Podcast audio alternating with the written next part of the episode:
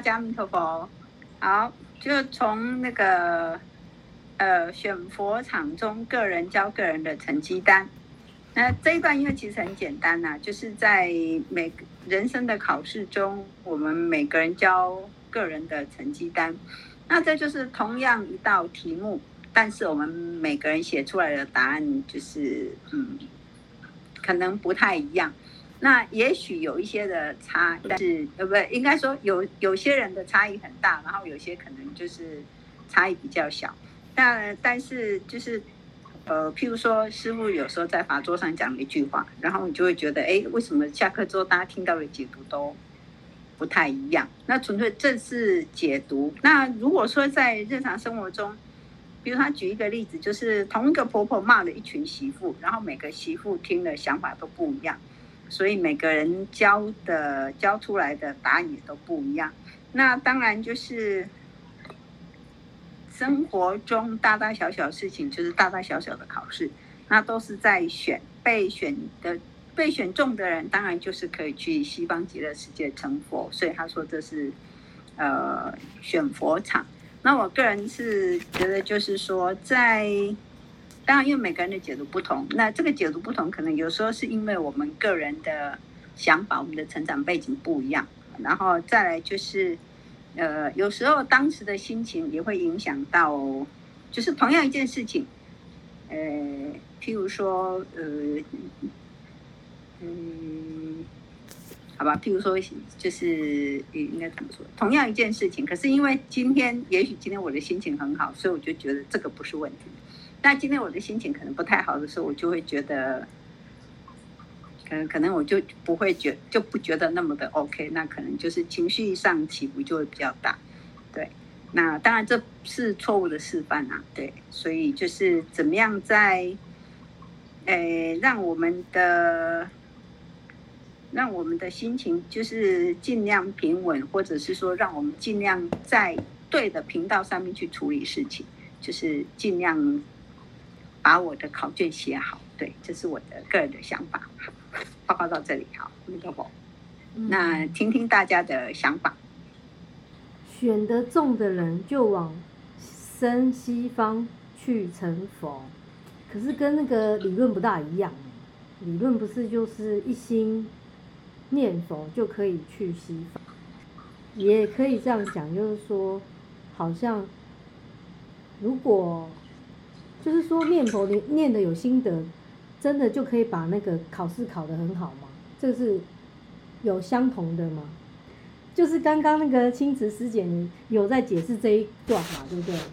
但是就是他他最后面写说，嗯，就是大是大家想要考试，对呀，我我觉得他他讲有时候心情啊还是怎么样什么之类的，然后就是选得中的，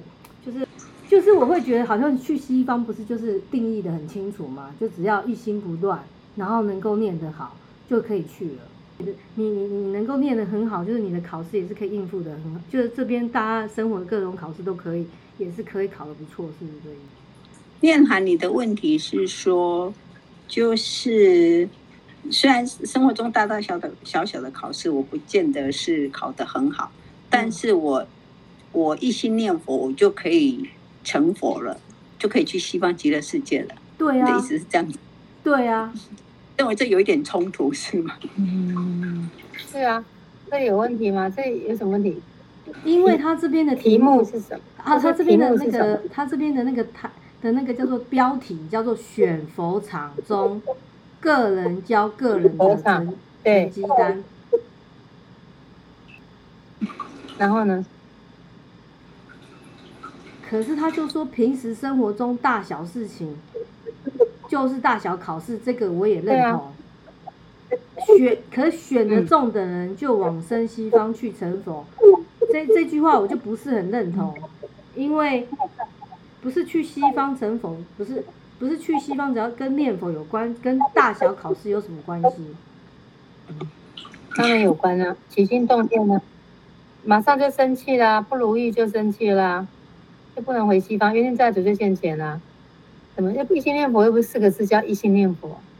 就是对于境界都要能够持平，很难。所以我们真正的困难在这里，没有办法一心，也没办法功夫成片。这是我们最大的问题。所以选佛场的意思，顾名思义就是说，就是说你要能够往生西方，就像那个金光老和尚讲的，平常念头里头就要都是南无阿弥陀佛。上师也是这样讲，就念头里头常常在信念相继都是佛号，但我们应该二十四小时。你问你自己，念头里常在想什么？那就可以知道你有没有把握回西方。这是没给，功夫就在这个地方，在这个地方。所以选佛场，以以以广涧老和尚他他的徒弟说，他徒弟说，选佛塔中个人教个人成绩，但是说每一个人都是可以做佛的，没有问题。但是你的生活当中大大小小的考试啊，选的中。就往生，选的重意思不是说，意思不是说选你跟不选你，不是不是一个说，不是说哦，我博士班论文学生哦，我选一个三个学生，不是这样的，不是那个意思，它是譬喻，它是一个譬喻法，意思说在这个在这个生活当中这些境界当中，你都能够考每一题都考对，对啊，他就举个例子嘛，一个婆婆骂一群媳妇，每个媳妇听了都不一样，比如说干嘛骂我，比如说干嘛骂我那么多。有时候为什么都骂我？意思就想说老师上课嘛，学生不同的教法。他讲的就是你对于这个大大小小的事情，你的心态、信念，可以理解吗？他这他这段话在讲这个意思，说他下面说用随机考，比如说，好啊，你觉得，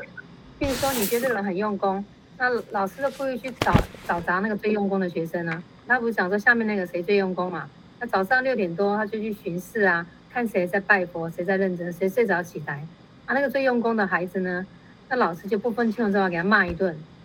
啊，甚至委冤枉他，委屈他。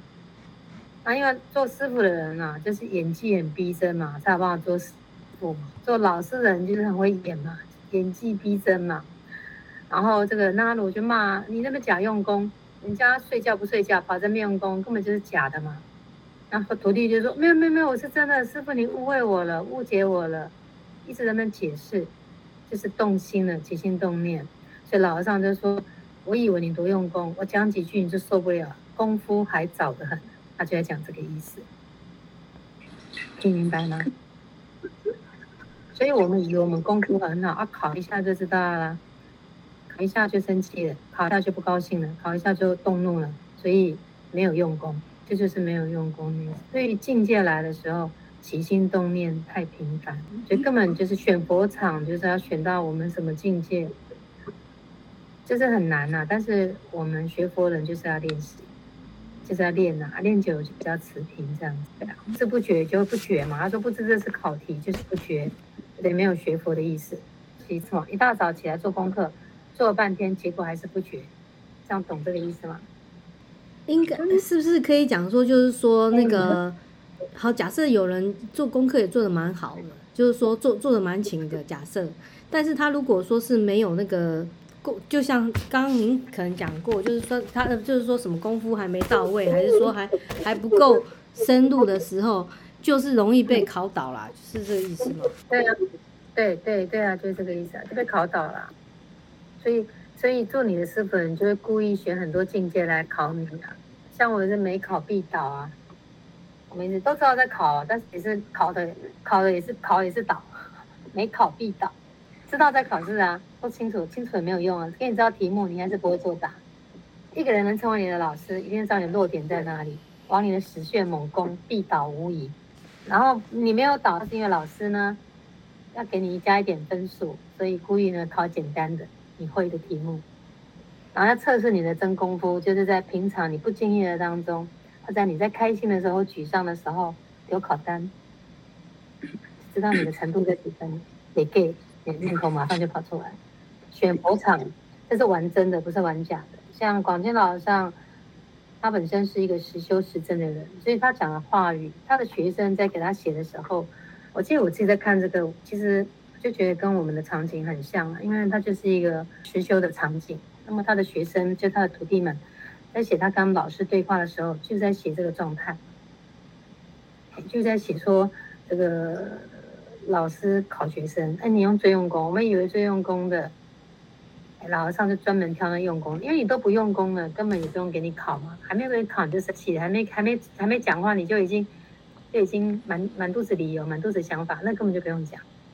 你只能挑比较比较用功的学生考一下，还是倒，所以没考是必倒。哎，他这个在讲这个这两段，我刚好你刚刚只念一段呢，我连两段一起讲，这样。然后你刚刚你说师师傅还会谢，你说师傅还会谢题。你看，我们再往下看，他说做了半天还是不全。我们大家都有文稿嘛，对不对？手上都有文稿吗？他说老和尚如果没有说出最后一句话，可能挨骂弟弟怎么想啊？这是一个考题，因因为没有发现这是考题，所以不知道老和尚原来是要做给我们看的，让我们怎么教答案，你是要叫我们对佛法去体会，这样会故意演出来给我们看，所以还是不觉啊？答案就是还是不觉，这样明白吗？那我我这一段的话，就是因为这一段在讲是说，就是有个女居士嘛，她因为听了前面的那些，呃，那个那个考古题那个，然后她就会，她就他就那个礼物的说，那以以后我们如果是那个先生骂我们啊，然后或者是他这里是想说先生骂我们，然后我们就当做是是。老和尚是在那个出考题这样子，然后我们我们如果可以这样想的话，哦，就是就可以把它考过，很欢喜的去西方。那其实可以用在生很实很实际的很生活上很多实际的例子，就看大家能不能转念啊。就是你遇到就是嗯，你的小孩不听话，或者是说。呃，遇到一个不讲理的人，你是不是都可以把他当做是呃广清老和尚正在出考题给你，然后你就会，你就会，嗯，你就会觉得说，哇，这就是一个考题，我们就是要考过，考过了之后，我们就可以往生西方。对，这就是我觉得就是把一些生活上遇到的一些问题或者是挫折。哦，是把它当做是一，把它当做是考题，就是一个考场。我们上次有讲到那个过场嘛，它其实都是就把它当考题，然后就是要轻松的考，轻松的过，然后这样子就可就就不会那么的那么的那么的怎么讲，那么的在意呀、啊？因为你只要一在意，你就会起就会起很多的念头嘛。那这样子就等于考不及格了啊！当就是刚刚讲的那些，好像就是你会起很多的念头，那就是你不够平平静了，或者是你看事情也不够平等，那就不能往生西方啦。所以那就是就是要考题来的时候都不出任何的，就像法师法师刚刚讲，就是不不起任何的念头。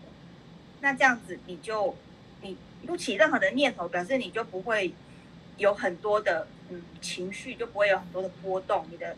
心情就还是会像平静的湖水一样，不起任何的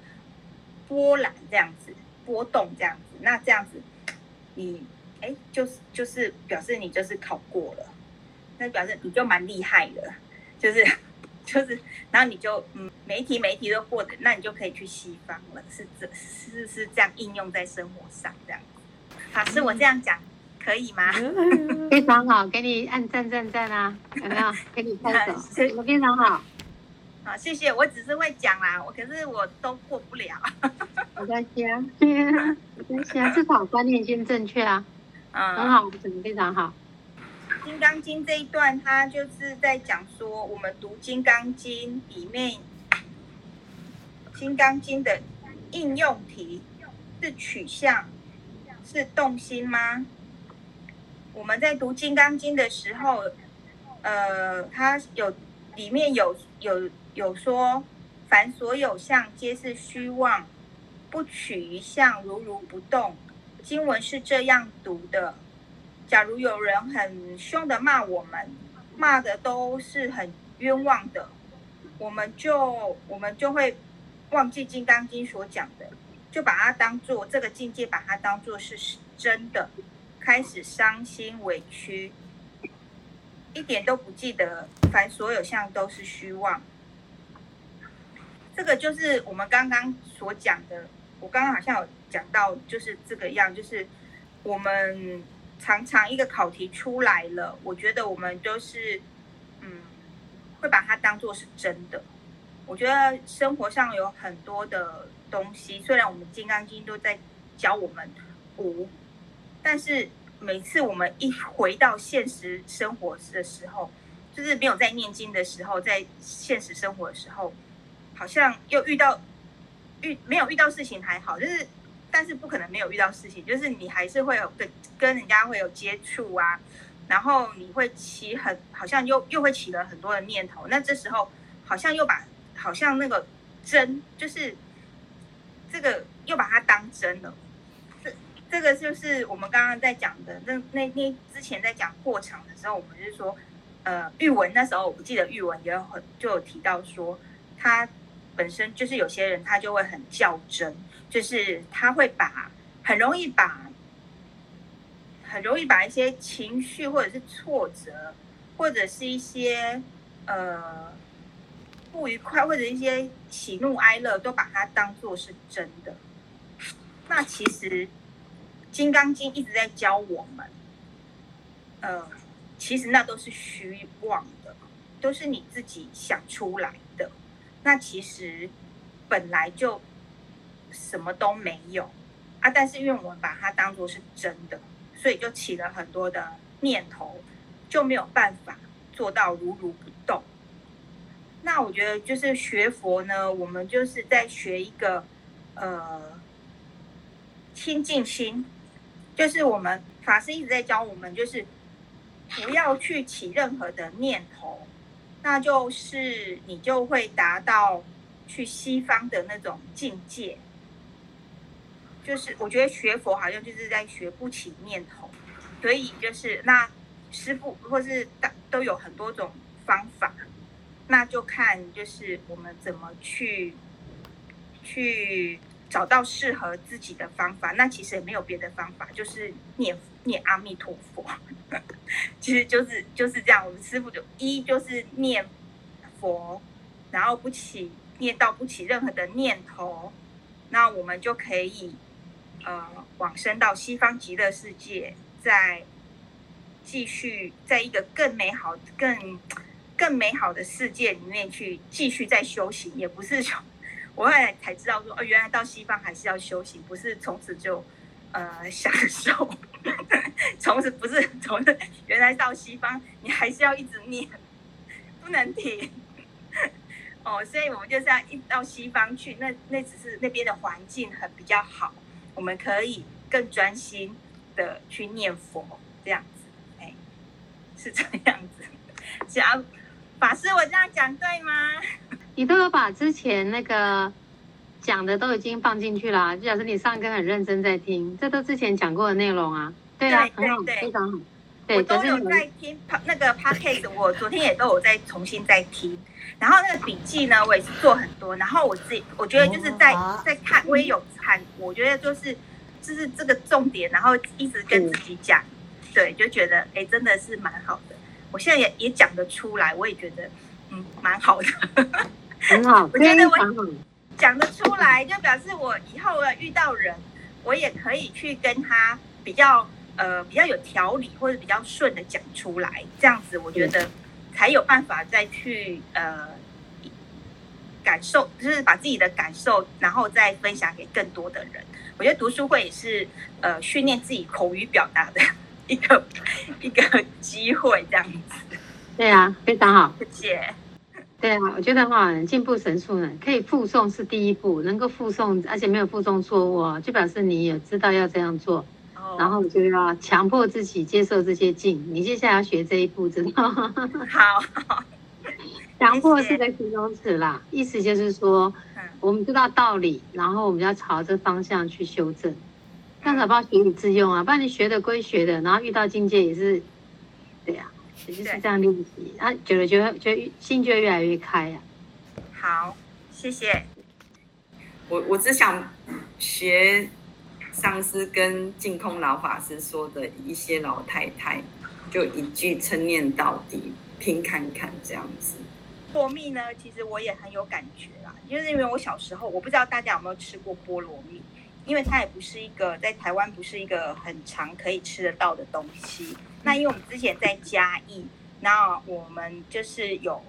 呃亲戚他就有，有种菠萝蜜，所以有时候都会给我们菠萝蜜，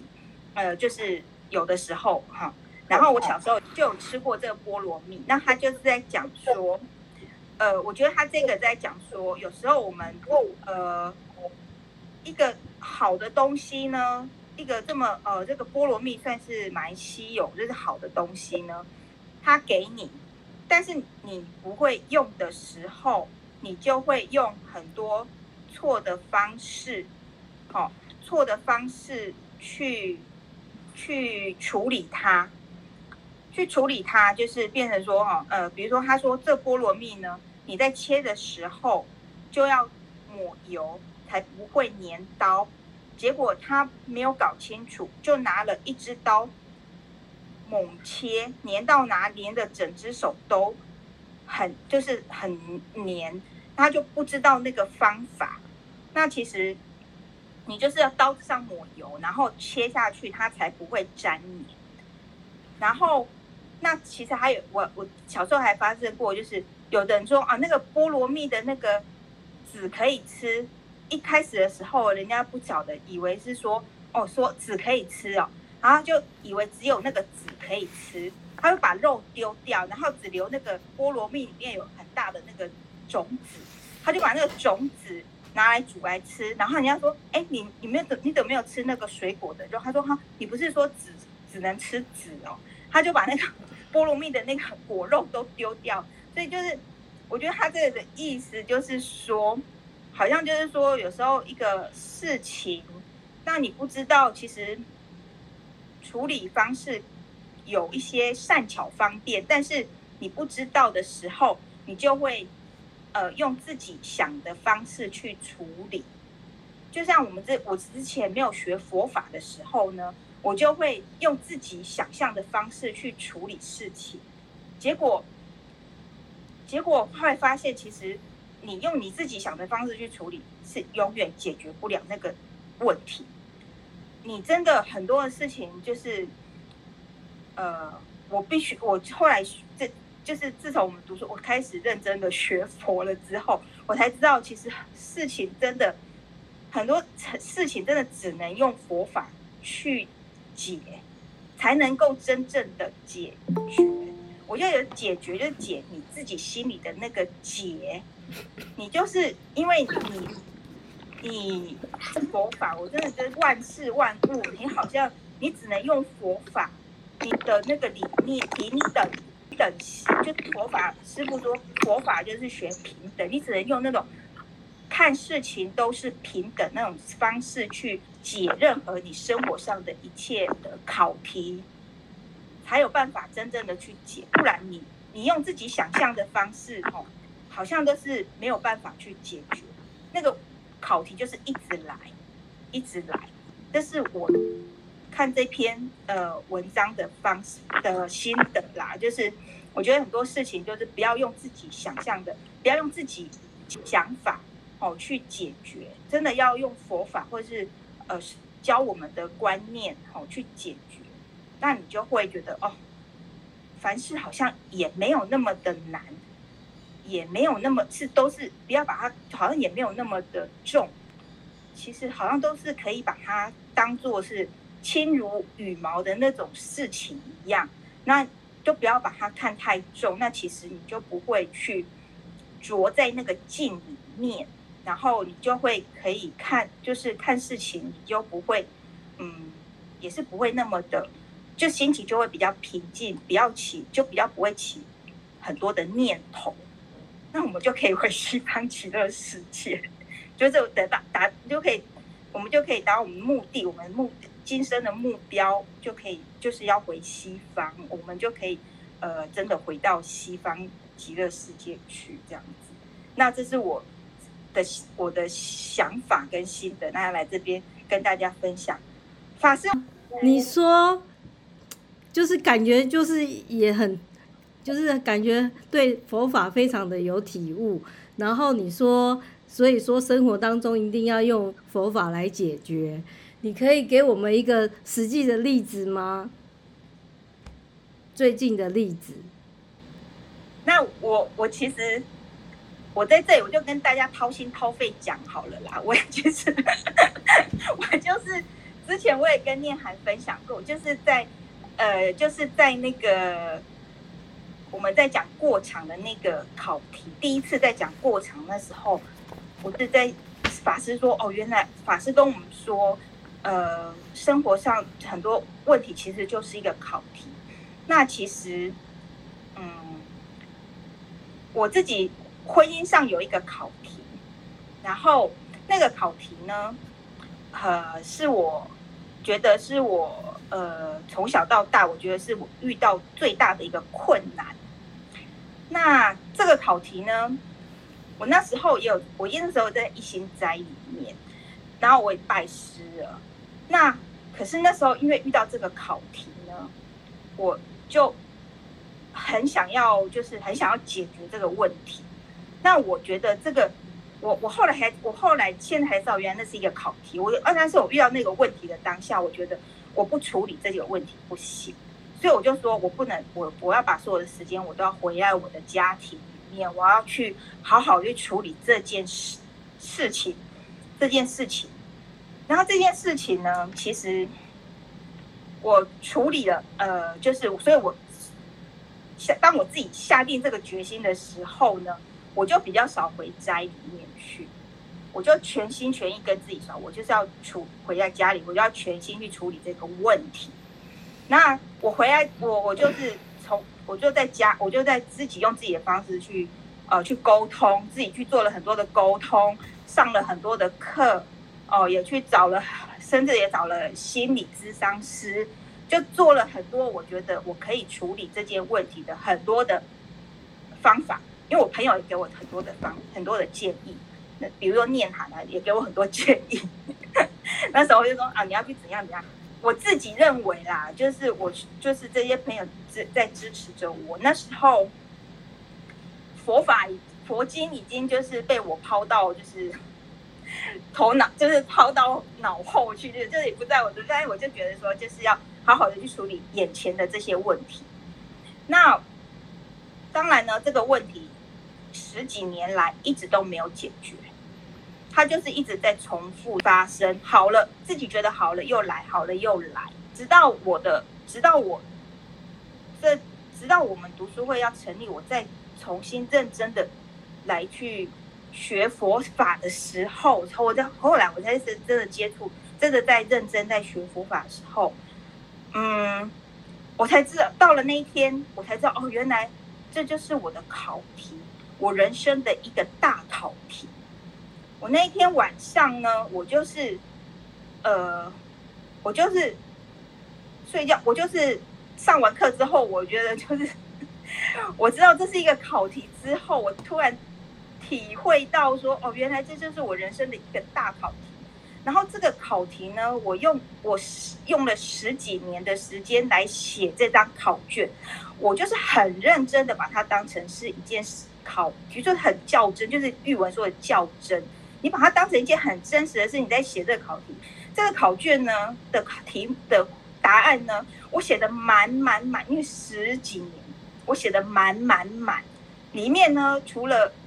实际上的考题，那我自己又想出来很多的考题，就是自己会胡思乱想一些情境，然后就是一直让自己困在那个情境或是考题里面，一直就是一直在那里循环，一出来了又好像就是一直在轮回就对了。那后来发现就哦，原来这是一个考题，我就是太认真的去回答这个问题了，我把它当作是一个真的问题，在一直回答这个问题。当我。当我想通了这件事情的时候，我就泪流满面。我就说：“哇，我好像突然醒过来，好像做了一个很长很长的梦，好像醒过来了一样。”我觉得我说：“哇，今天那个新霞师姐跟一心法师在讲这个过场的这个这这个这堂课这一堂的时候，我突然晚上我就会醒过来，然后原来它是一个考题。”我就是太认真的去回答这个考题，因为这是一些这是就是一个虚妄的事情，我怎么把它当着这么真实的在看，然后让自己一直走不出来那个境，或是走不出来那个问题。当我这样想的时候，我觉得我好像，嗯，我好像过了这题了，所以我就觉得说，嗯，世界就是，嗯，我就跟我的朋友分享，就是说我我觉得我好像过了。就是说，这个即使问题没有解决，或是他是他还会再来，但我觉得我不会再去因为这个事情而让自己再陷入那种很伤心绝望的心情了。我就会把它当做是，呃，反正其实它就是虚的东西，什么情啊，什么感情啊，什么爱情啊，什么什么，其实它其实都是，就是不要把，就是不要把，就是要把它看淡，就把它看淡。那这样子就是，就是不会，就是不要那么较真嘛。就是人生这样子，好像就是过了一个，就真的你这样回头看，真的好像一场梦。我觉得好好好后悔，说我如果把这十几年的时间用来好好的念佛，我说不定就是，我说不定就已经就是会会会不一样了。但是我觉得，对，但是我觉得就是呃。注定如此吧，对啊，所以就是，呃，那也很就是还好，我觉得哎有这样的，就觉得好像，就过了那个考点，你会觉得啊，我终于不会再被那个问题给，呃，给束缚到自己的心的那种感觉啊，在这边跟大家分享，谢谢，不好，嗯，诚心的在这边跟大家去分享自己那个亲身。那一天过场那一天吗？对，过场那一天，法师提到“过场”两个字，嗯、对对。然后于美又去找到了“过场”的一个解释。对，对我觉得就是很传神。像于美也一直讲说，师傅用“过场”两个字，就是觉得就是非常的怎么讲，不知道怎么去形容那个那个那个震撼。